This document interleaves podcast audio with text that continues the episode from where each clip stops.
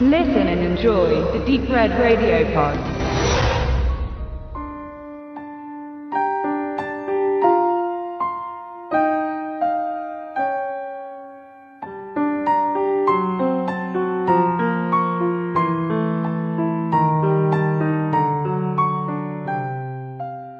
Als wir im Kino kamen, war ja ein Teil der Deep Red Radio Crew im Saal und war danach durchaus begeistert, ja, aber teilweise auch noch ratlos, wie man das gesehen tatsächlich zuordnen kann. 50-50. Äh, aber auf jeden Fall war man sich einig, dass man einen guten Film gesehen hat. Und da nach dem Film selbst fünf Minuten etwas dazu zu sagen nicht gereicht hat, wird an dieser Stelle noch einmal mit etwas mehr Zeit ähm, sich damit beschäftigt. Mit dem Film Wir. Us von Jordan Peele, der zuletzt mit Get Out nicht nur, ja, man will sagen, künstlerisch den Horrorfilm gepusht hat, sondern eben auch gezeigt hat, dass genau das es ist, was tatsächlich auch Geld in die Kassen spielt. Ja, ein neues Finanzphänomen, ähm, das ja durchaus in das Konzept von Blumhaus passt.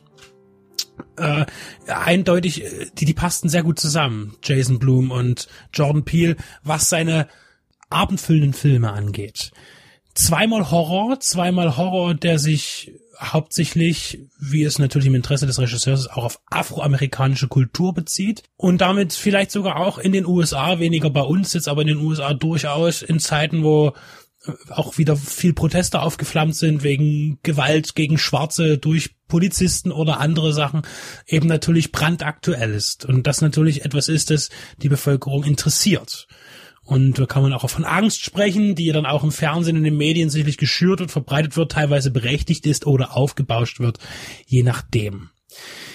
Get Out ist, steht immer auch in Verbindung mit Wir in gewisser Weise. Er zitiert sich sogar in einer ganz kurzen Szene selbst, optisch, für einen ganz kleinen Moment. Äh, das darf dann jeder gerne selber rausfinden. Ich sage nur, es hat was mit dem Rummel zu tun. Und der in dem Film vorkommt, in Wir.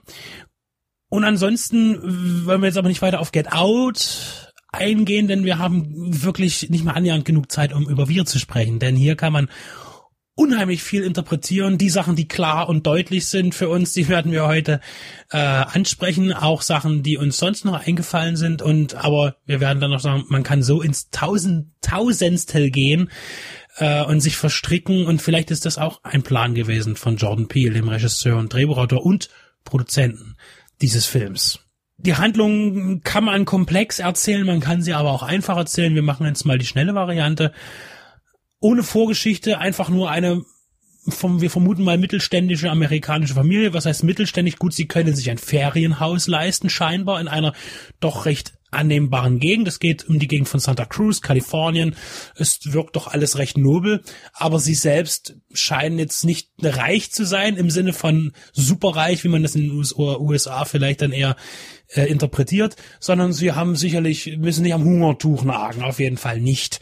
Familie, Vater, Mutter, Tochter, Sohn machen eben Urlaub und dann nach einiger Anlaufzeit bemerkt man, dass eines Abends nachdem sich die Story aufbaut, die Charaktere entwickeln, Menschen in der Auffahrt stehen und das auf äußerst gruselige Art und Weise sehr ruhig und unkommentiert tun vorerst.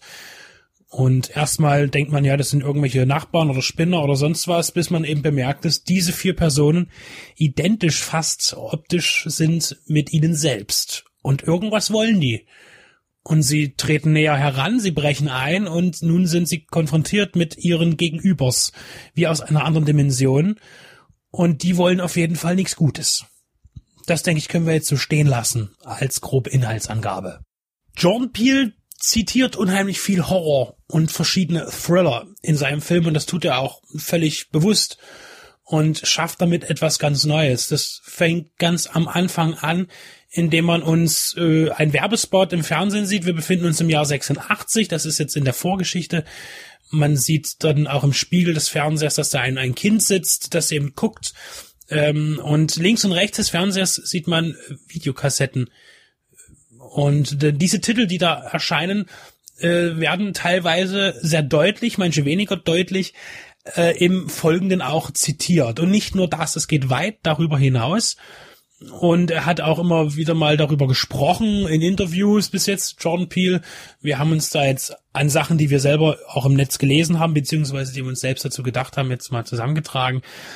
Natürlich richtig was ich halt spannend finde, ist, dass das ja sehr, sehr extreme Sachen sind. Zum Beispiel Nightmare on Elm Street ist ein sehr klarer Horrorfilm im Sinn von mit mit sehr vielen äh, Markenzeichen. Ja, eben Freddy Krueger. Ja, das das optische von ihm, das ist einfach bekannt. Äh, Im Gegensatz dazu diese Oberflächlichkeit dieser Horrorfilme, auch ich will dann auch die Goonies nennen, die auch in, in so ein schöner Abenteuerfilm sind, aber jetzt keine Ecken und Kanten in dem Sinn hat. Und dafür aber also all die Filme, die da zitiert werden, hauptsächlich im Gegensatz zu wir aber eben doch recht einfach gestrickt sind. Und wir ist doch schon sehr, sehr kompliziert. Kann er sein, man kann sich da reindenken. Und er ist auf keinen Fall reißerisch oder irgendwas, denn, denn er ist eher auf der psychologischen Ebene arbeitend und nicht eben irgendein ein leichter Schocker, ja, der einfach nur auf die äußeren Ängste eingeht, wie es bei Nightmare on Elm Street, sag ich mal, für mich der Fall ist. Und hier zitiert er ja sehr deutlich es geht um Doppelgänger. Diese Doppelgänger treten beispielsweise mit einem braunen Lederhandschuh auf. Den hat Freddy Krueger ja auch. Zwar sind diese Handschuhe ohne Klingen, aber dafür haben sie die meisten eine Schere dabei, die sehr an dieses Scherenfingerzeug erinnert, das eben Freddy Krueger an seinem Handschuh befestigt hat.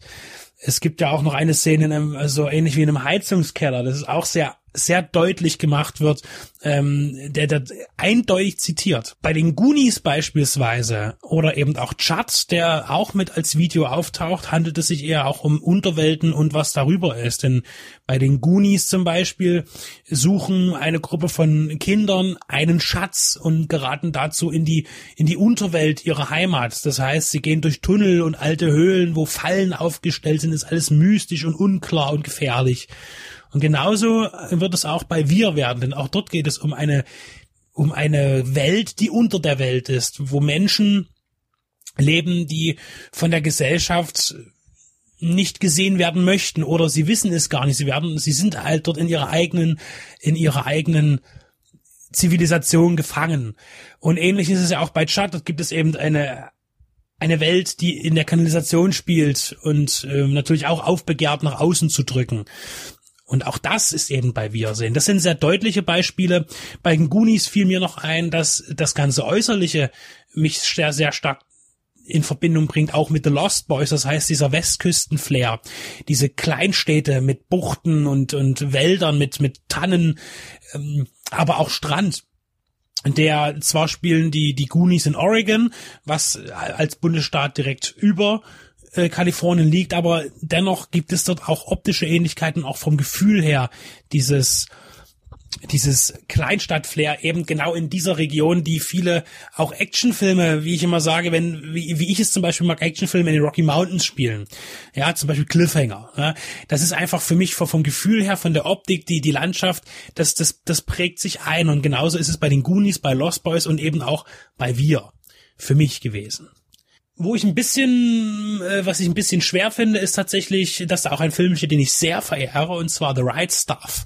Der Stoff, aus dem die Helden sind, dort als Doppelkassette im Übrigen, sieht ganz schick aus, in, in, im Pappschuber. Jetzt könnte man sagen, das ist ja auch ein sehr technischer Film. Es geht um das Mercury-Programm, die Mercury 7, das heißt die Männer, die angefangen haben in den USA im Wettstreit mit der UdSSR äh, im, ins Weltall zu fliegen, die Erde zu umrunden, eine Runde, der nächste dann zwei und immer länger und immer höher. Und das ist tatsächlich trotz mancher Fehlschläge ein glückliches Unterfangen gewesen, denn alle sieben Piloten der Mercury 7 haben dieses Weltraumprogramm überlebt. Also da ist keiner abgestürzt oder ähnliches. Ähm, man kann jetzt bei den, wir greifen mal ein bisschen voraus, bei diesen Menschen, die bei wir unterhalb leben, das ist ja ein Experiment gewesen. Das heißt, dass man denkt, das sind eben keine Menschen aus einer parallelen Dimension. Darauf werden wir noch später zurückkommen, wenn wir auf die Twilight Zone kommen, sondern das sind ja Menschen, die gezüchtet wurden. Jetzt muss ich zugeben, so ganz genau der Grund und Sinn und wie das alles verlaufen ist, das bleibt ja äh, größtenteils im Ungewissen und warum diese Menschen dort unten vegetieren, ohne Betreuung, ohne Aufsicht, nicht mal mit Überwachung. Es gibt dort auch keine Überwachung. Das heißt, diese Menschen, die genauso aussehen wie die, die oberhalb leben, ähm, sind einfach da und niemand weiß, dass sie dort sind, wie ein wirklich vergessenes Experiment. Ähm, und deshalb finde ich die beiden technischen Aspekte, dafür kann ich das nicht verbinden mit The Right Stuff.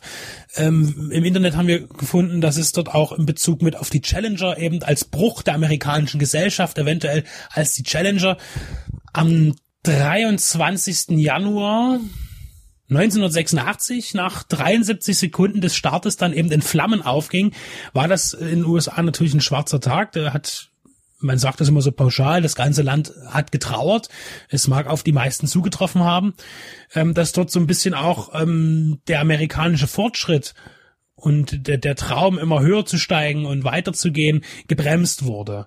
Und das wiederum lässt sich wieder verbinden mit dieser Menschenkette, die ein Thema ist in dem Film Wir, die auch in dem Werbespot von 1986 ein Thema ist, ähm, dass die Menschen zusammenhalten, dass man eben von der Ost- zur Westküste quer durch die USA äh, Menschen Hand in Hand eine verbindende Mauer bilden, um ja ihren Zusammenhalt zu symbolisieren und für ein besseres Amerika zu streiten könnte man eben hiermit in Verbindung bringen. Also die, die Querverweise sind unfassbar umfangreich und jeder kann dann noch immer weitergehen und noch mehr finden. Ähm, wir hatten noch gesagt, es gab äh, Der Mann mit den zwei Gehirnen, die Komödie von Steve Martin. Auch hier geht es um gespaltene Persönlichkeiten, das heißt um zwei verschiedene Charaktere gleichen, gleicher Äußerlichkeit, die äh, gegeneinander ankämpft. Und ganz klar ist, dass in Wir die Hauptfigur, um die sich erstmal alles dreht, das ist eine Frau, gespielt von Lupita Nyong'o, Adelaide Wilson, die ganz klar, uns wird gesagt, diese Frau hat irgendwas erlebt, sie hat irgendeinen Drama in der Kindheit gehabt und das hat sie auch noch nicht verarbeitet im Erwachsenenalter. Und sie wird eben auf ihren Gegenpart treffen. Und die beiden sind sich auch schon mal begegnet, das wird ganz am Anfang klar, als Kinder schon sind sie sich begegnet. Und das ist eine von diesen gruseligen Sachen, die ich so unheimlich gänsehautmäßig finde.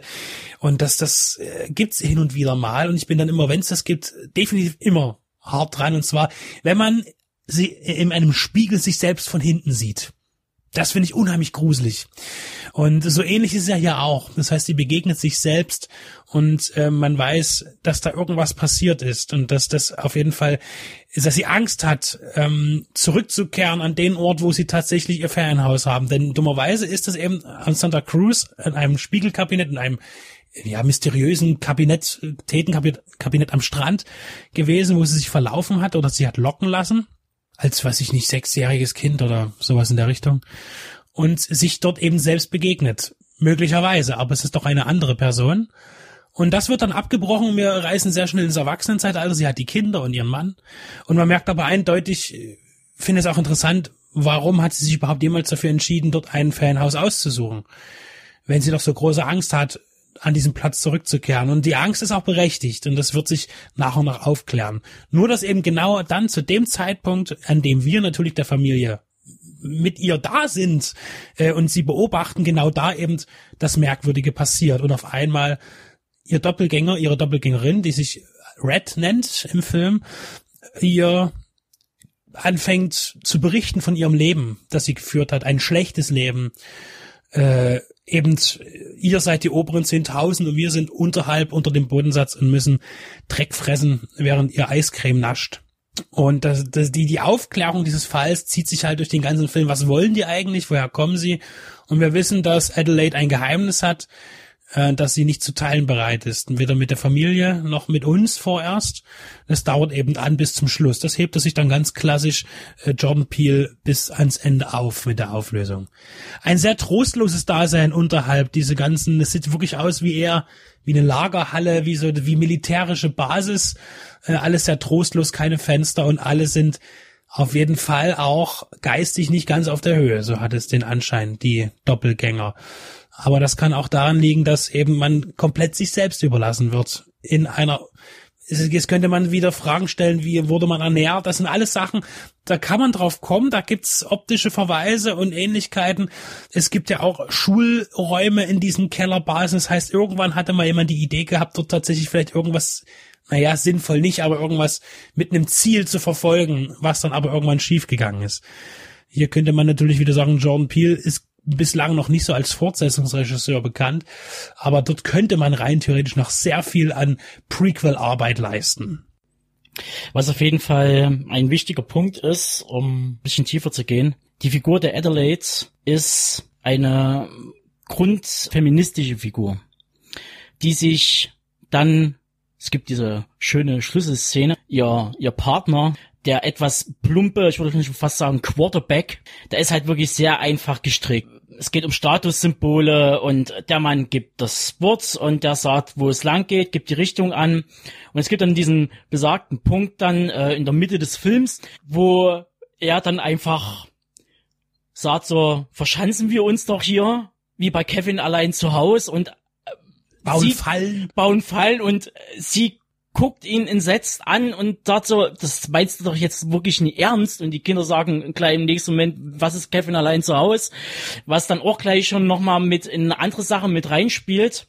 Und einfach klipp und klar sagt so, du hast bis jetzt nur Fehlentscheidungen getroffen, sei es das Haus, sei es das Boot, weil man muss dazu sagen, das Haus, was sie erworben haben, das ist zwar in dieser neureichen Region dort hinten, aber es ist halt wirklich ein Relikt aus den 70er, 80er Jahren, noch mit Kassettendeck im und Handschuhfach im Boot, also uns ist halt alles sehr vereidet, merkt man halt schon und das ist das Haus scheinbar wahrscheinlich auch aus ihrer Kindheit. Unten im Keller war ja eine Ballettstange Das stimmt, du hast recht. mit ja. Spiegel und äh, entweder erinnert sie das an irgendwas oder sie war dort tatsächlich unten, obwohl sie auch, die hat ja auch dort unten Spielzeug gefunden von sich, also Du hast recht, äh, ja. die, ist- das, da, die Verbindung kommt mir jetzt erst in den Sinn, dass tatsächlich da ja auch, äh, sie hat ja mit Balletttanz zu tun, das ist auch nochmal ein Thema. Ähm, und tatsächlich, dass dort eben dieser Ballettraum ist. Deshalb, äh, richtig, wird es vermutlich sogar äh, ihr Haus sein, ja, und das oder ihre Eltern beziehungsweise, mit Genau. denen sie dort vorher gelebt hat. Das wirft nochmal ein ganz anderes Licht drauf, weil es sich jetzt wieder erklären könnte, warum sie überhaupt dahin fahren, ja, aber sie könnte sich trotzdem verweigern, dahin zu fahren oder hätte das Haus schon längst verkaufen können.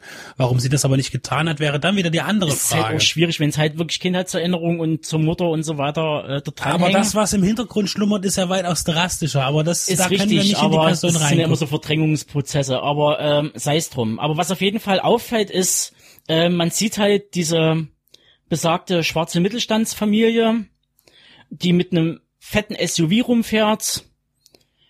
Die Kinder sind wohl erzogen. Es waren ein paar gute Gags dabei, also gerade was so ähm, naja, frivole Zoten angeht, seitens der Kinder, die dann sagen, zum Beispiel sowas wie, äh, leck mich am Anus. Anus ist kein Schimpfwort. Ich musste dann schon sehr, äh, sehr schmunzeln äh, bei der Szene, weil dann sofort die Eltern so intervenieren und dann so, das darfst du nicht sagen, das darf man nie machen. Zum anderen läuft dann halt sowas, ähm, I Got Five on It, ein Song, ein Rap-Song von 95. Der Bruder, der fragt halt seine große Schwester, um was geht's denn da in dem Text? Und die sagt halt, da geht's um Drogen verticken. Die Eltern gleich, nein, nein, nein, das ging nie drum. Das ging darum, nicht Drogen zu nehmen.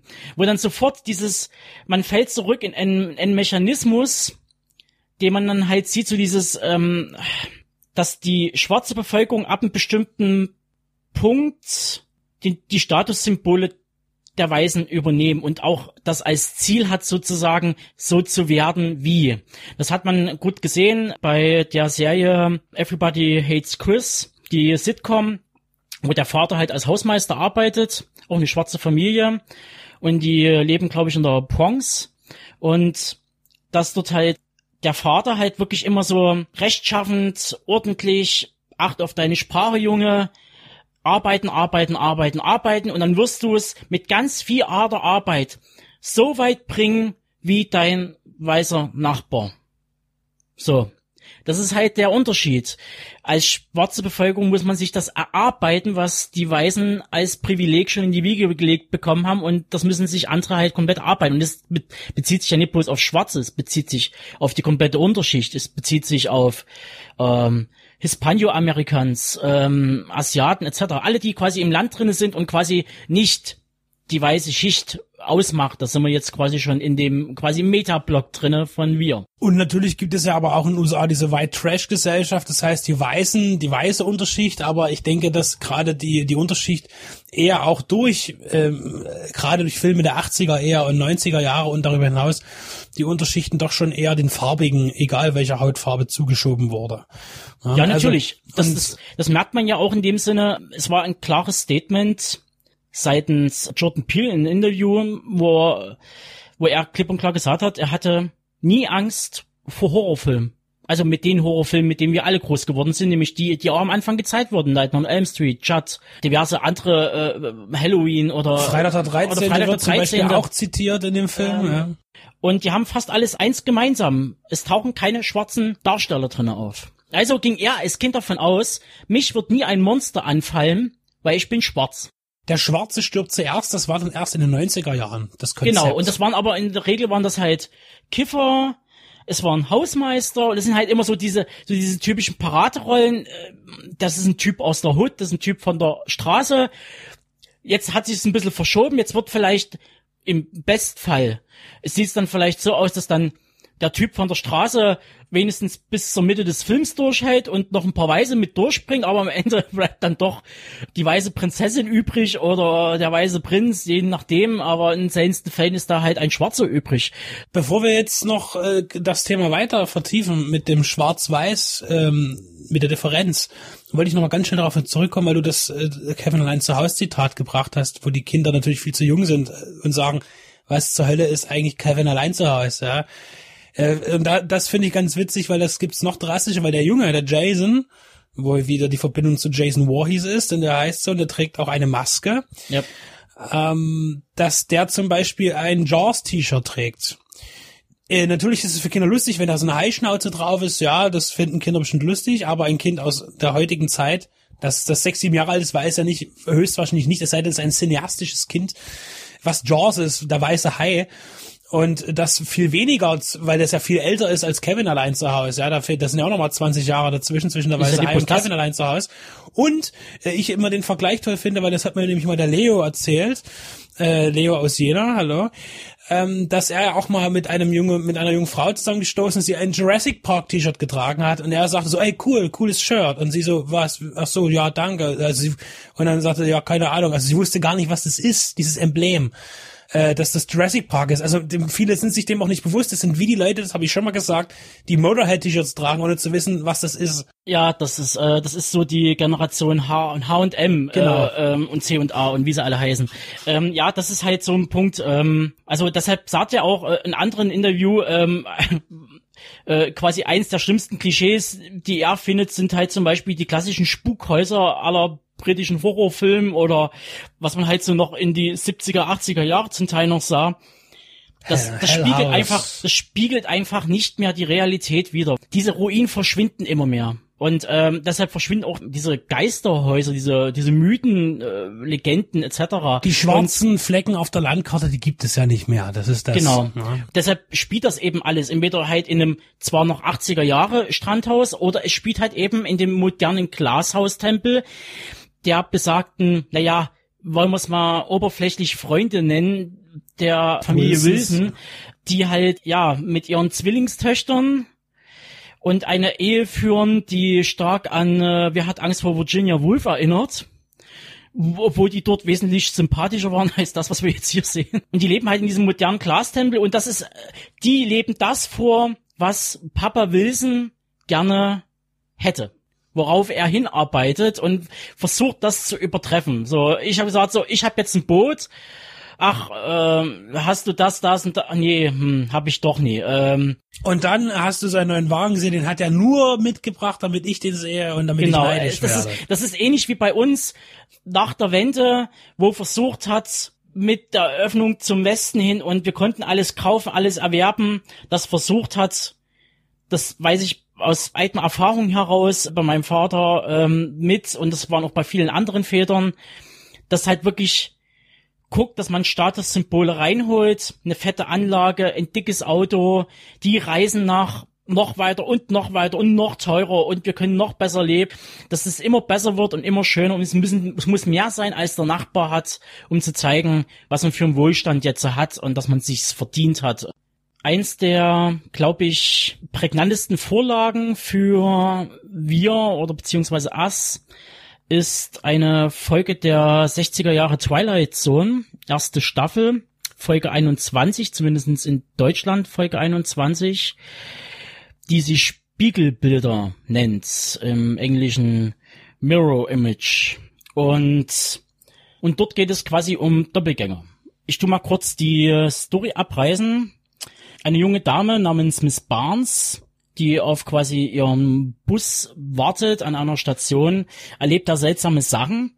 Und es fängt damit an, dass quasi ihr Koffer verschwindet und dass Leute auf sie zukommen und sie wiedererkennen, wo sie doch gerade frisch erst in die Station gekommen ist. Obwohl Also sie noch nie mit jemandem Kontakt hatte, aber Vor allem der Mann am Schalter ist unheimlich genervt von dieser Frau, weil sie schon angeblich alle zehn Minuten kommt und fragt, wann der Bus nun endlich kommt, Genau. weil der Verspätung hat. Äh, Und sie wundert sich, na Moment mal, ich bin doch aber jetzt zum ersten Mal hier. Genau. Und sie wird langsam wahnsinnig und fragt sich halt, also ob alle, ob sie wahnsinnig ist vor allen Dingen oder ob es eine zweite Person gibt, die sich als sie selbst ausgibt und sie neckt äh, oder ob alle einen Komplott gegen sie hacken. Das ist, äh, da gehen verschiedene Fragen durch ähm, und sie ähm, erleidet, glaube ich, einen Nervenzusammenbruch und verpasst ihren Bus, den sie nehmen möchte und muss quasi bis in den nächsten Morgen warten. Ein junger Mann kommt ihr zu Hilfe bei ihrer Ohnmacht und verpasst ebenfalls ihren, seinen Bus und äh, muss halt auch warten. Weil er scharf auf sie ist, muss man aber ein bisschen Muss man sagen. auch also er will, sagen, er will also- ihr helfen und äh, Genau. zugunsten der, der, der Ohnmacht der Frau will er auch den nächsten Bus nehmen. Aber er entscheidet sich letztlich dafür, weil er an der äh, Geistesgegenwärtigkeit der Frau zweifelt, die Polizei zu rufen und lässt sie quasi einweisen. Einweisen, Bis genau. ihm selbst äh, Gleiches Man passieren muss dazu wird. sagen, sie sitzt dann im Polizeiauto und guckt raus und sieht sich selbst in dem Bus, den sie eigentlich nehmen wollte. Sie sieht sich ja schon vorher, weil deshalb hat sie die Ohnmacht. Ja, also Genau. sie will in den Bus einsteigen, der endlich gekommen ist, und dann sitzt sie schon drin. Und da fällt schon was auf. Und zwar, dass den, die Doppelgängerin, die sie gesehen hat, doch ein sehr, naja, finsteres Gesicht hat. Also so von der Miene her. Als sie lacht sie Ja. aus. Und das ist nämlich interessant, dass, und jetzt kommen wir nämlich zu wir, die Theorie, die sie nennt, weil sie sagt dann, diese äh, Mrs. Barnes sagt, ich habe mal von so einer Theorie gehört, ich habe darüber damals nur drüber gelacht, sagt sie, dass es dann doch zwei Welten gibt, äh, wo alles gleich ist, zwei Dimensionen, wo jeder Mensch zweimal existiert, der eine in der einen, der andere in der anderen.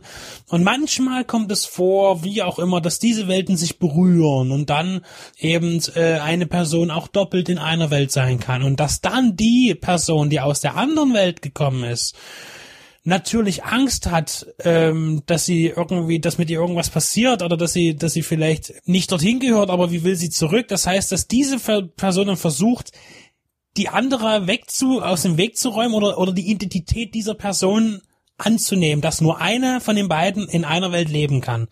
Und das ist ja der Fall, dass ich sage auch, dass das, äh, dass hier damit gespielt wird, denn auch der zweite, der auftaucht aus einer anderen Welt, der hat ebenfalls eher ein, ein, ein, naja, ein böses Grinsen im Gesicht. Also, die Also sind nicht alle, nur ein böses, ein böses Grinsen. Du hast ja dann am, du hast ja dann am Ende, dass halt der, der junge Mann, der jetzt alleine auf seinen Bus warten muss, ihm passiert das Gleiche, dass der Koffer auf einmal weg ist. Und er ertappt seinen Doppelgänger, wie er aus der Wartehalle rennt. Er rennt ihn hinterher und sein Doppelgänger läuft rennt vor ihn und lacht die ganze Zeit völlig wahnsinnig und der andere kann ihn nie einholen, der ist halt schneller. Also und Das heißt, hier geht es auch schon darum, dass die andere, das eine der beiden Dimensionen vielleicht negativer ist. Das heißt, dass die, die Menschen, die aus dieser anderen Dimension sind, die Negativbeispiele ihrer vielleicht guten Varianten aus der hiesigen Welt sind. Das ist ja aber immer eine Ansichtssache. Vielleicht Genau. denkt die andere Seite ja, Richtig. Und genau das gleiche Thema wird ja eben auch in Wir aufgegriffen, mit damit, dass eben die Menschen, die unterhalb leben, alle so ein bisschen verrückt wirken, also geistig gestört, äh, im Gegensatz zu denen, die oben sind, die halt für unsere Verhältnisse normal wirken, ja, weil wir ja auch nichts anderes kennen. Das heißt, die Parallelwelt, die ist hier eindeutig ähm, vertikal, das heißt ähm, oben und unten. Ja. ja, Und äh, da ist, äh, hast du gesagt, ist diese Verbindung von dieser Twilight Zone Folge und er ist ja scheinbar auch ein, ein großer Verfechter und Freund der Twilight Zone, der Jordan Peele. nicht umsonst. Also er ähm, hat ja schon die erste Staffel als Narrator, also das zweite Remake der Twilight Zone begleitet. Eine zweite ist angekündigt und da sieht man dann halt auch schon, dass er Leute in den Mittelpunkt stellt innerhalb dieser zehnteiligen ersten Staffel, die sonst halt ja weniger Time bekommen, die mal so am Rande auftauchen. Also erstmal verschiedene Schauspieler diverser Ethnien, was äh, in Jordan Peele wichtig ist, dass Frauen auch im Mittelpunkt stehen und nicht nur Männer. große Regisseure, auch kleine Regisseure dabei sind, die erst gerade ihr Debüt feiern, auch vielleicht äh, auch äh, schon im Blumhaus-Sektor schon mal äh, ein bisschen gewirtschaftet haben oder bei A24. Und das ist halt schon sehr interessant, dass er halt wirklich da ein Förderer ist und Twilight Zone als Vehikel nutzt, um Sachen halt umzusetzen, vielleicht auch anzutesten, um zu sagen, so, ah, kann man da vielleicht was machen oder es sind vielleicht sogar Drehbuchkonzepte, wo man sagt, so, es langt nicht für einen langen Film, aber für eine 40-Minuten-Episode vollkommen ausreichend. Und das ist jetzt wieder interessant, dass Jordan Peele einer ist, der ganz bewusst und mit, mit vollem Körpereinsatz schwarzes Kino macht. Für alle. Ja. Ja. Äh, ganz im Gegensatz zu anderen großartigen afroamerikanischen Filmemachern. Ich nehme jetzt zum Beispiel Steve McQueen, der aber tatsächlich hauptsächlich eher weiße Themen hat. Also zumindest weiße Darsteller überwiegend äh, die Filme in weißen Welten spielen. Äh, mit wenigen ist, Ausnahmen. Es ist auch ebenso ein anderer Unterschied, was die Herangehensweise ist von Jordan Peele. Jordan Peele ist nun mal ein Kind der 70er, 80er Jahre. Und das merkt man den Film in dem Sinne an. Er, zum Vergleich, das ist jetzt mit Äpfel und Birnen und so weiter, aber wenn man jetzt zum Beispiel den Black Panther nimmt, wo da dieses Wakanda Disneyland, wie sie's, ganz blöd gesagt, wie sie's Westeuropäer und äh, Weise quasi vorstellen, dass dort permanent die Schwarzen alle in Tracht rumlaufen, Hip-Hop hören, nur irgendwelchen Native Arts nachgehen, um noch mehr Klischees zu bedienen. Und das ist das, was mich auch am Black Panther gestört hat. Und das ist halt so ein Ding, was halt Jordan Peele gar nicht macht. Er ist mit der Jugendkultur groß geworden. Ja, es taucht mal Michael Jackson Thriller drinne auf, aber äh, der ist halt mit anderer Musik eigentlich aufgewachsen. Also von Hip-Hop über Rock, über Funk. Der ist mit Horrorfilmen Star Wars, der ist mit Star Trek aufgewachsen, was natürlich eben auch, wie gesagt, alles Filme sind, wo halt Schwarze nie so eine große Rolle gespielt haben, mehr oder weniger. Und dann, du hast ja ein paar Zahlen rausgesucht und da war ich tatsächlich auch für mich selbst überrascht, weil ich mich damit nie so beschäftigt habe, dass tatsächlich die schwarze Bevölkerung tatsächlich als Minderheit gezählt kann in werden kann in den USA.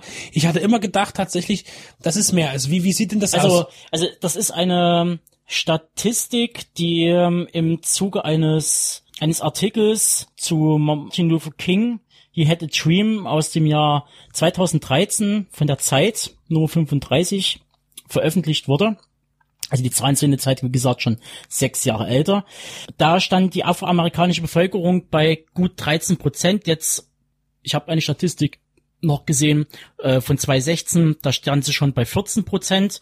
Also ich denke mal an, das wird jetzt auch schon mittlerweile bei 15 Prozent stehen und ähnlich sieht's dann eben auch bei den hispanoamerikanischen Bevölkerung aus, die jetzt mittlerweile auch schon, glaube ich, 18, 19 Prozent hat. Und die weiße Bevölkerung damals 64 Prozent. 2013 und jetzt dürfte sie, glaube ich, so bei 62 Prozent, glaube ich, nur noch sein oder 61 Prozent. Das ist ja krass, wenn man sieht, was die, die eigentlichen Ureinwohner nur noch zu bieten haben mit einem Prozent. Prozent. Ist schon ziemlich he- heftig. Und die Asiaten, was ja auch im, im amerikanischen Kino tatsächlich äh, viel mehr wirkt, aber sind fünf Prozent bloß, laut Jetzt dieser Statistik von werden sie schon, 2013. jetzt werden sie wahrscheinlich schon bei sieben Prozent oder acht Prozent sein. Ja, es ist, äh, es verschiebt sich alles. Also es war halt auch für mich sehr äh, gravierend zu sehen, dass ich, ich habe es eigentlich auch äh, mehr. Es ist ja, es ist ja nicht gravierend, aber es ist insofern, also nicht verständlich, aber man sieht, es ist definitiv eine Minderheit.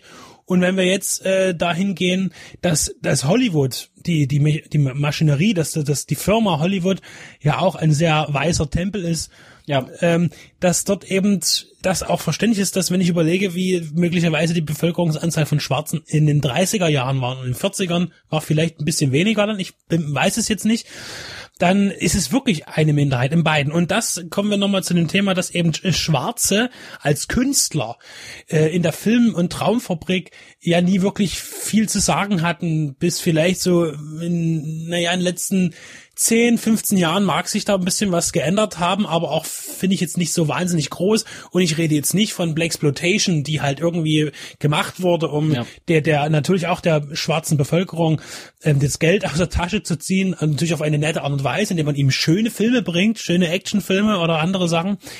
Aber dass es natürlich dann ein Nischenkino ist, das gemacht wurde, davon rede ich nicht. Ich rede von dem allgemeinen amerikanischen Kino und dann sehen wir die Würdigung. Wir, wir, ich rede von davon, dass eben noch in den Anfängen des Kinos Schwarze gar nicht vor die Kamera durften. Das war verpönt, das war verboten vermutlich durch äh, die Rassentrennung auch äh, problematisch. äh, dass eben, äh, wenn es schwarze Personen gab, die eben von Weißen gespielt wurden, die schwarz angemalt wurden und dann natürlich auch nicht gut wegkam.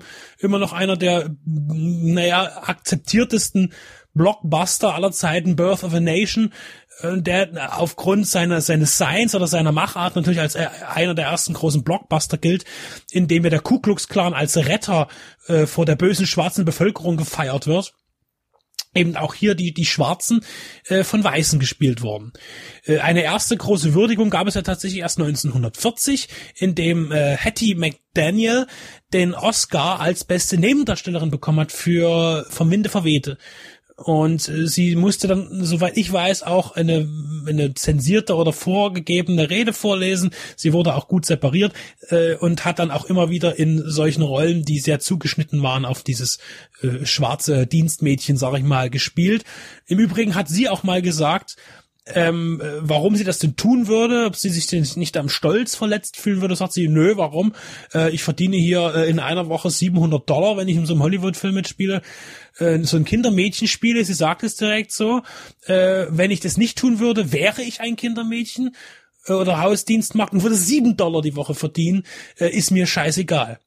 Äh, also das war die erste Würdigung eine, eines schwarzen Künstlers überhaupt in Hollywood 1940 und es hat dann auch erst wieder 22 Jahre gedauert in der ja. Tat, bis dann Sidney Poitier äh, einen Oscar bekommen hat als als Darsteller und dann gibt's dann als großes Prägnantes natürlich noch Denzel Washington, wiederum sehr viel später, der dann als bester Nebendarsteller 1980 und dann natürlich äh, 2002 für Training Day ein Oscar als bester genau. Hauptdarsteller bekommen hat. Aber es gibt eben auch das, äh, das krasse Beispiel, dass man eben sowas hat wie Spielbergs 15. Regiearbeit, Die Farbe Lila, mit Whoopi Goldberg in der Hauptrolle, der nominiert war für elf Oscars, keinen gewonnen hat und im selben Jahr hat dafür aber jenseits von Afrika das Drama um eine Familie europäischer Kolonialherren in Kenia sieben abgestaubt. Das zeigt eigentlich letztendlich, woran das System extrem krankt. Man muss auch dazu sagen,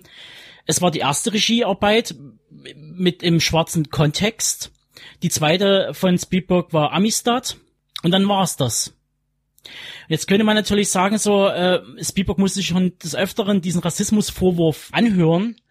Und er hatte dann auch gemeint in einem Interview, dass er immer darauf geachtet hat, dass Afroamerikaner in der Crew und im Cast gearbeitet haben und es nie für ihn zur Debatte stünde, die Fähigkeiten und Talente in Frage zu stellen. Das fragt man sich natürlich, warum ist dann nach Amistad der Bruch gekommen? Hat sich's nicht verkauft? Wollten die Studiobosse dann doch lieber bloß wieder Weiße drauf haben und man pocht nicht drauf, hat das Gewicht Spielbergs keins ähm, oder ist einfach, was man ja auch im Grunde genommen ja auch sagen muss, ähm, dass wenn man so die letzten Jahre sieht, wenn halt Oscars verliehen wären, sei es zum Thema Feminismus im Groben oder Rassismus Inklusion, da gab es leider eigentlich noch gar nichts in der in dem Bereich, dass das immer sich anfühlt, als wäre das so ein so ein Trost-Oscar. Den müssen wir jetzt geben. Jetzt sind wieder drei Jahre rum. Jetzt müssen wir wieder müssen wir wieder mal einen schwarzen Film in äh, Oscar geben. Und meistens sind es dann irgendwie Filme, wo sich dann auch viele Kritiker Stimmen auch äußern, wo sagen so, ja, aber eigentlich wäre der Film aus dem letzten Jahr besser gewesen, weil der wirklich prägnant ist und der war so ein, ja, so ein leichtes Ding ich könnte mir schon fast vorstellen, dass, dass, dass die amerikanische Variante von ziemlich beste Freunde eventuell so ein Scham-Oscar kriegt, äh, weil es natürlich dann drei Sachen mit einem verbindet, schwarze, Behinderte und dann noch die Freundschaft und äh, über Krankheit hinaus und Na gut, Wohlfühl. Das, das ist alles, ähm, ja. Ich, ich sehe das Problem immer gar nicht. Für mich gibt's da immer dieses schwarze und weiße Kino nicht. Ich habe äh, ich weiß es immer nicht. Also ich, es gibt dann ja auch immer wieder Beispiele, die es zusammengebracht haben. Das heißt bei Rocky, wo dann schon zwar auch am Anfang der Schwarze, der Apollo Creed, der Gegner war, aber dann auch zum Freund wurde mit über die Zeit. äh, und alles seine seine Bedeutung hat und äh, aber auch zum Beispiel, ähm, dass auch bei Amistad ist natürlich eine schwarze Geschichte, aber auch zur Hälfte eine weiße, denn schließlich ja. sind sind auch Weiße mit in der Handlung betroffen. Natürlich äh, ich, ich würde jetzt niemanden den Vorwurf machen in der Zeit, es, es hätte zu wenig schwarze Filme gegeben oder zu viele weiße Filme, ähm, weil ich bin in, in diesem, ich bin nie in einer Welt aufgewachsen, in der Rassismus in der Form existiert hat wie in den USA. Rassismus haben wir, gar keine Frage. Wir haben äh, mit den Neonazis zu tun, mit Antisemitismus aus allen Bereichen, egal woher. Aber wir haben diese krasse, diese, dieses gesetzliche, diese Rassentrennung, dass, dass, dass, dass es wirklich per Gesetz so war. Ja, das haben wir ja nie miterlebt ja, und nie gehabt. Richtig. Und deshalb sehe ich so nicht das, darauf. Du, aber das Ding ist, es ist ja letztendlich bei mir genauso. Mir ist es, mir geht's in erster Linie darum, einen guten Film zu sehen. Von wem der gedreht wurde, ob der Typ fünf Augen und vier Beine hat, ist mir völlig Wurst. Was halt auch schon so ein bisschen bewiesen ist, in der Bubble, in der man sich bewegt oder mit den Leuten, in dem Umfeld, in dem man sich bewegt, zieht man letztendlich das raus. Und wenn man halt eher, ganz ehrlich gesagt, äh, spontan, man hat halt äh, sein Leben lang praktisch nur mit weißen Personen zu tun. Dann greift man dann im, im Bestfall aus Gewohnheitsgründen heraus, da kann niemand irgendjemanden Vorwurf machen, das ist einfach so, greift dann derjenige anstelle, wenn er zur Auswahl hätte, weiße, schwarze, gelbe, grüne, blaue, würde er den Weißen nehmen. Punkt, weil er das gewohnt ist. Und das ist ja eben genau das Problem, was Jordan Peele hier anspricht, dass jetzt die Zeit ist, der Untergrund erhebt sich und nimmt die neue Stelle ein, was jetzt endlich bei Wir und Asia der Fall ist. Wie auch am Ende des Films ja auch gesagt wurde, es ist unsere Zeit gekommen und dass sich jetzt einfach mal was ändern muss und dass jetzt einfach auch in den Strukturen sich was ändern muss. Wenn man immer nur das eine vorgesetzt bekommt, kann man das andere nie kennenlernen. Und jetzt muss einfach mal wirklich eine klare Grenze gezogen werden und es muss halt auch gefördert werden. Und es muss auch gewollt werden. Und da ist natürlich das Studiosystem letztendlich gefragt der Zuschauer natürlich. Der Zuschauer, dann ist es aber wahrscheinlich auch völlig egal. aber das gilt ja auch vor der Kamera. Wenn, wenn man einen Film mit Wesley Snipes guckt, dann denkt man nicht die ganze Zeit, ach ja, das ist jetzt ein Schwarzer und tut schwarze Dinge. Der hat halt auch normale Filme gemacht, die man hätte auch mit Weißen besetzen können. Also es gab, das gab es ja auch immer, aber natürlich ist es hauptsächlich weiß, das Kino. Es hat sich, denke ich, gerade ähm, natürlich erst in Nischen, du hattest halt das, das, das schwarze Kino und das weiße und es hat sich irgendwann auch ein bisschen verbunden, wobei es heute immer noch beide Seiten gibt. Es gibt auch immer noch moderne Blaxploitation-Filme beispielsweise. Ja, ist richtig. Wie Jordan Peele es ja gesagt hat, es kann nicht sein, wir sind irgendwie 13 oder 14 Prozent der Gesamtbevölkerung der USA, machen wir aus Schwarze. Das könnte man auch auf die Hispanios nehmen. Wir sind nicht existent. Wir sind in der Kultur nicht existent, also nur in Subkulturen, sei es jetzt Hip-Hop etc., dann gibt, dann schaffen es ein paar Leute wie Beyoncé und die sind aber eigentlich schon wieder, schon wieder so weiß mit ihrem Bling-Bling und mit diesen Statussymbolen und dicke Karre und Villa und eigentlich weit weg von dem, was, wo sie mal ursprünglich herkam, äh, äh ja, Erfolg gegönnt, natürlich. Das ist einfach wirklich eigenständige Werke, es ist sich nie was entwickeln konnte. Das ist wie bei uns in der deutschen Filmindustrie mit dem deutschen Genrefilm, der einfach seit 30 Jahren erliegen ist äh, oder 40 Jahren fast und da nichts mehr entstanden ist, da sich nichts weiterentwickeln konnte, auch nie gefördert wurde. Und äh, dann dementsprechend sehen eben dann die Filme so aus, wie sie aussehen und dementsprechend kommen eben nur mittelmäßige Filme an oder vielleicht doch mal so der eine oder andere gute Film. Wir reden jetzt aber mal gerade nie von Drama, sondern von Unterhaltungsfilm, Genre, Blockbuster, Explosion, Effekte, Fantasy oder fantastischer Film. Und dann kommt dann eben sowas raus wie Tater Skorpione, ja, Weit und Wiesen, als ob wir in den 90 schon hängen geblieben wären. Auch wenn natürlich Jordan Peele sicherlich verbinden möchte, viele Sachen ist er auch in, in, an, an bestimmten Stellen auch nicht zimperlich, um, naja, Witze ja, auf, auf wessen Kosten eigentlich zu machen, das ist eine gute Frage. Ich stimme das, das O.J. Simpson-Beispiel anbringen, äh, wo ähm, jetzt der, der, der, die, die weißen Freunde der Wilsons äh, auch von ihren Doppelgängern angegriffen werden. Äh, und am Anfang noch, ja, guck mal bitte raus, da ist jemand im Garten, da ist doch irgendwas, guck mal bitte, Schatz, hier, da ist doch irgendwas.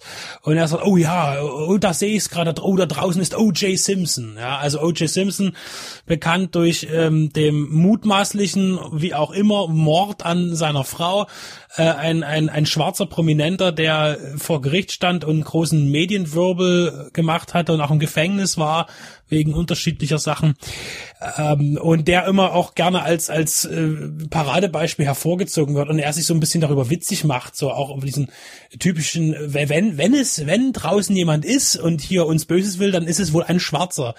Ohne das so direkt zu sagen, ist es doch da. Und dann un unmittelbar, nachdem er diesen fragwürdigen Witz gemacht hat, ruft er seine, ähm, was auch immer, Amazon Box auf, äh, die hat er auch so einen komischen Namen.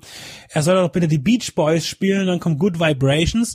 Eigentlich wäre es cooler gewesen, wenn nicht Good Vibrations von den Beach Boys kommt, sondern Surfing USA, denn das wäre nämlich der Song gewesen, wegen dem äh, diese weiße Surfer-Combo von Chuck Berry verklagt wurde oder angeklagt wurde, weil die den Song fast eins zu eins geklaut hatten von seinem Sweet Little Sixteen, was auch ein Medienstreit war, äh, aus dem er aber Chuck Berry dann auch positiv hervorgegangen ist. Ähm, das fand ich zum Beispiel interessant, ob das nun gewollt war oder nicht, aber da sind wir schon wieder beim Thema Verbindung ziehen und Hintergründe erkennen. Ähm, und jetzt sind wir wieder äh, in der letzten halben Stunde gut weggekommen von dem eigentlichen Film Wir. Aber genau das ist es eben. Genau, genau dazu ist, fordert einen der Film der auf. Der Film schwimmt an der Oberfläche und ist nur die bildet nur das, was wir sehen, ist erstmal nur die Spitze des Eisbergs und darunter ist wirklich ist das so breit gefächert und so groß und dieser Begriff, äh, inflationär benutzte Begriff Meta ist halt so. Das sind halt wirklich eine Vielzahl an, an Text drinne, die man halt lesen kann. Also, ähm, wir beantwortet intern Fragen, die am Anfang aufgeworfen werden, nicht alle aber einige und wirft aber umso mehr natürlich generell für die Gesellschaft auf, wenn man das so sehen möchte. Man kann aber auch nur einen Horrorfilm sehen. Das kommt immer drauf an, wie tief man sich ziehen lassen möchte von so einem Film, von so einer Thematik. Also man kann jetzt sagen, der, der jetzt einfach nur einen guten atmosphärischen Horrorfilm sehen will, der kann den haben. Und äh, wer jetzt sich da nicht gepusht dazu fühlt, weiter drüber nachzudenken, ja, der tut es halt nicht. Aber auf jeden Fall wirkt der Film lange nach. Das möchte ich sagen. Und äh, eigentlich hatte ich, muss ich jetzt ganz ehrlich sagen, keine Lust, den für die Recherche jetzt heute noch mal ein zweites Mal zu sehen in sehr kurzer Zeit. Aber ich habe es getan und es hat mir auch nicht nicht übel getan. Also es war äh, absolut in Ordnung und ich habe ihn auch noch einmal mit mit mit mit äh, hoher Aufmerksamkeit angesehen. Ähm, also der Film kann viel und äh, beweist hier ein, ein sehr, sehr eine hohe Qualitätssteigerung zu Get Out zuletzt, wobei der ja schon ziemlich weit oben angesiedelt war. Und jetzt ist es wirklich sau spannend, so spannend wie bei einem Christopher Nolan mittlerweile, was wohl als nächstes kommen wird.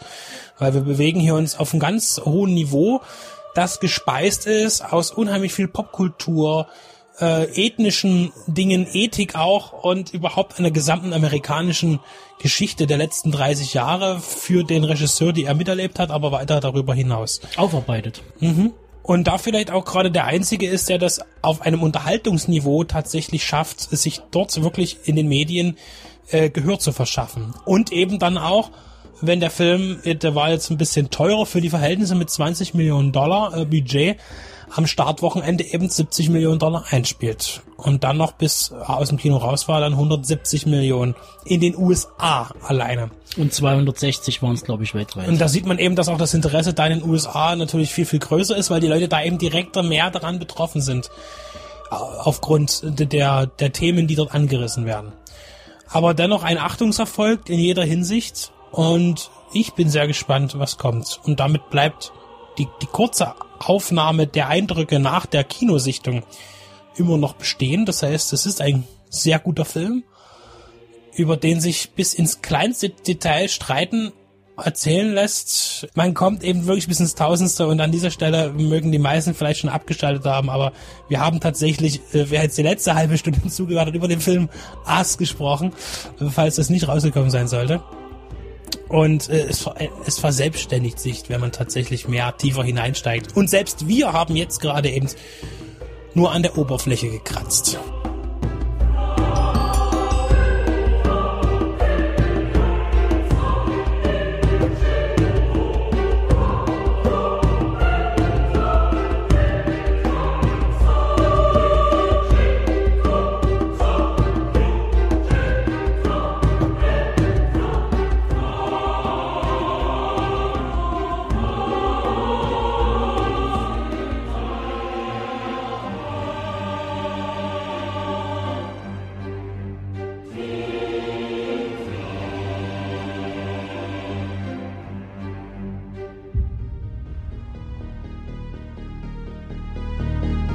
Hallo, hier ist der Benedikt von Deep Red Radio, unseren Filmpodcast für die Liebhaber und Liebhaberinnen des Genre- und Independent-Kinos. Ja, uns gibt es seit nunmehr 2012 in verschiedener Besetzung, aber immer beständig und bieten euch ein umfangreiches Audioprogramm zu Spielfilmen, zu Serien. Wir haben auch Interviews für euch im Angebot, Specials, mal länger, mal kürzer ein buntes Programm. Was kommt aktuell auf Blu-ray und DVD raus? Nicht alles kommt in unser Portfolio, aber das für uns Wichtigste und Interessanteste. Schlechte Sachen, gute Sachen, was lohnt sich, was nicht und was kommt im Kino. Auch das haben wir im Auge, auch wenn wir nicht immer ganz aktuell sind und alles abgrasen. Wir kommen zu Wort zu den Sachen, die uns interessieren und hoffentlich auch euch. Besonders auch Randerscheinungen sind uns wichtig, Low-Budget-Filme und darunter. Filmkritik und Analyse sollen nicht Langeweile bedeuten, sondern auch ein bisschen Spaß machen. Und wir bemühen uns, stetig Information und Unterhaltung zusammenzubringen. Ob wir es nun alleine tun, in Einzelbesprechungen oder aber gemeinsam in unseren Shows.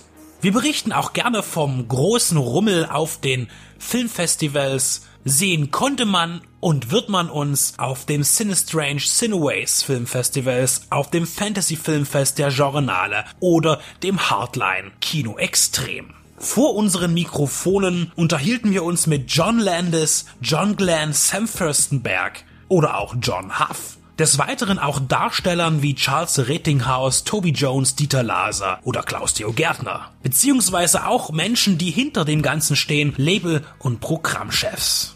Wir möchten auch in der Zukunft mehr mit Gastautoren kooperieren oder mit kollegialen Blogs gemeinsame Sache machen. Dazu könnt ihr euch gerne bei uns melden, wenn ihr mitmachen wollt oder selber einen Podcast habt oder einen Blog und Interesse an einer Interaktion habt. Es geht uns allen um die Liebe zum Kino und zum Film und nicht um die Konkurrenz. Unser Team besteht aus Benedikt Wilken, Stefan Jung, Tobias Kloppisch und Maximilian Scholz. Wir sind kostenlos aber nicht umsonst.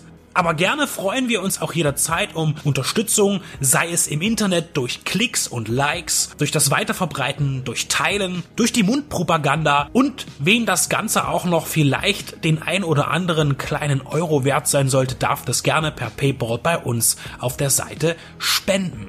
Denn wir sind nicht werbefinanziert, sondern wir finanzieren uns selbst. Das heißt, alles kommt aus unseren eigenen Taschen, aus unseren Erwerbstätigkeiten und das tun wir auch gerne. Nur jede Unterstützung wird begrüßt. Über 140 Stunden bekommt ihr mittlerweile bei uns und das sind knapp 1000 Filmbesprechungen, Serienbesprechungen oder Interviews, Features und Berichte. Das ist eine ganze Menge und das wird auch noch mehr. Also kommt auf unsere Seite, kommt zu iTunes und wo ihr uns auch immer findet, unterstützt uns, hört uns, liebt uns.